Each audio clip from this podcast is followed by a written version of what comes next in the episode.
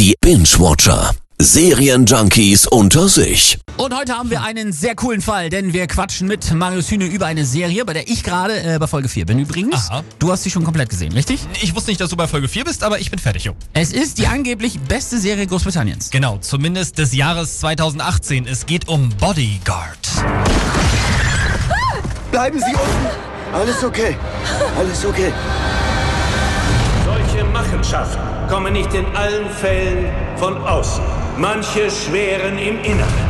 Bei Bodyguard geht's um den Soldaten David Butt, der zum Leibwächter der Innenministerin wird, auch weil er bei einem Terroranschlag heldenhaften Einsatz zeigt. Nadja, Sie müssen denen beweisen, dass Sie den Sprengsatz nicht zünden. Also, wenn ich Sie gleich darum bitte, dann heben Sie beide Arme. Können Das Sie ist das für jetzt mich die tun? letzte Warnung. Gehen Sie zur Seite. Nadja, hebt jetzt gleich die Arme. Und wir bleiben hier und warten auf den Sprengstoffexperten.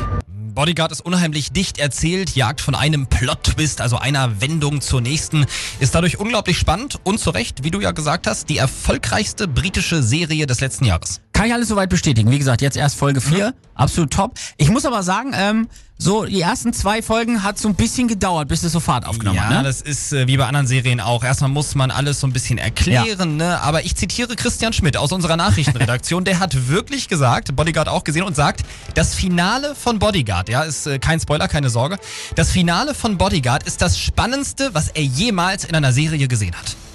ja, kann man sagen. Hat Der er sitzt, recht. oder? Ja, der ist nicht so ganz so schlecht. Also, das passt schon. Die ganze Redaktion ist sich absolut einig. Bodyguard muss man gesehen haben. Kommt auch nicht von ungefähr, dass Hauptdarsteller Richard Madden schon als neuer James Bond gehandelt wird. Also, Bodyguard, absolute Empfehlung. Gucken kann man das Ganze übrigens bei Netflix. Wenn du jemals neben einem von den Bastarden stehen würdest, die uns da rausgeschickt haben, würdest du die Augen schließen und einfach den Abzug drücken?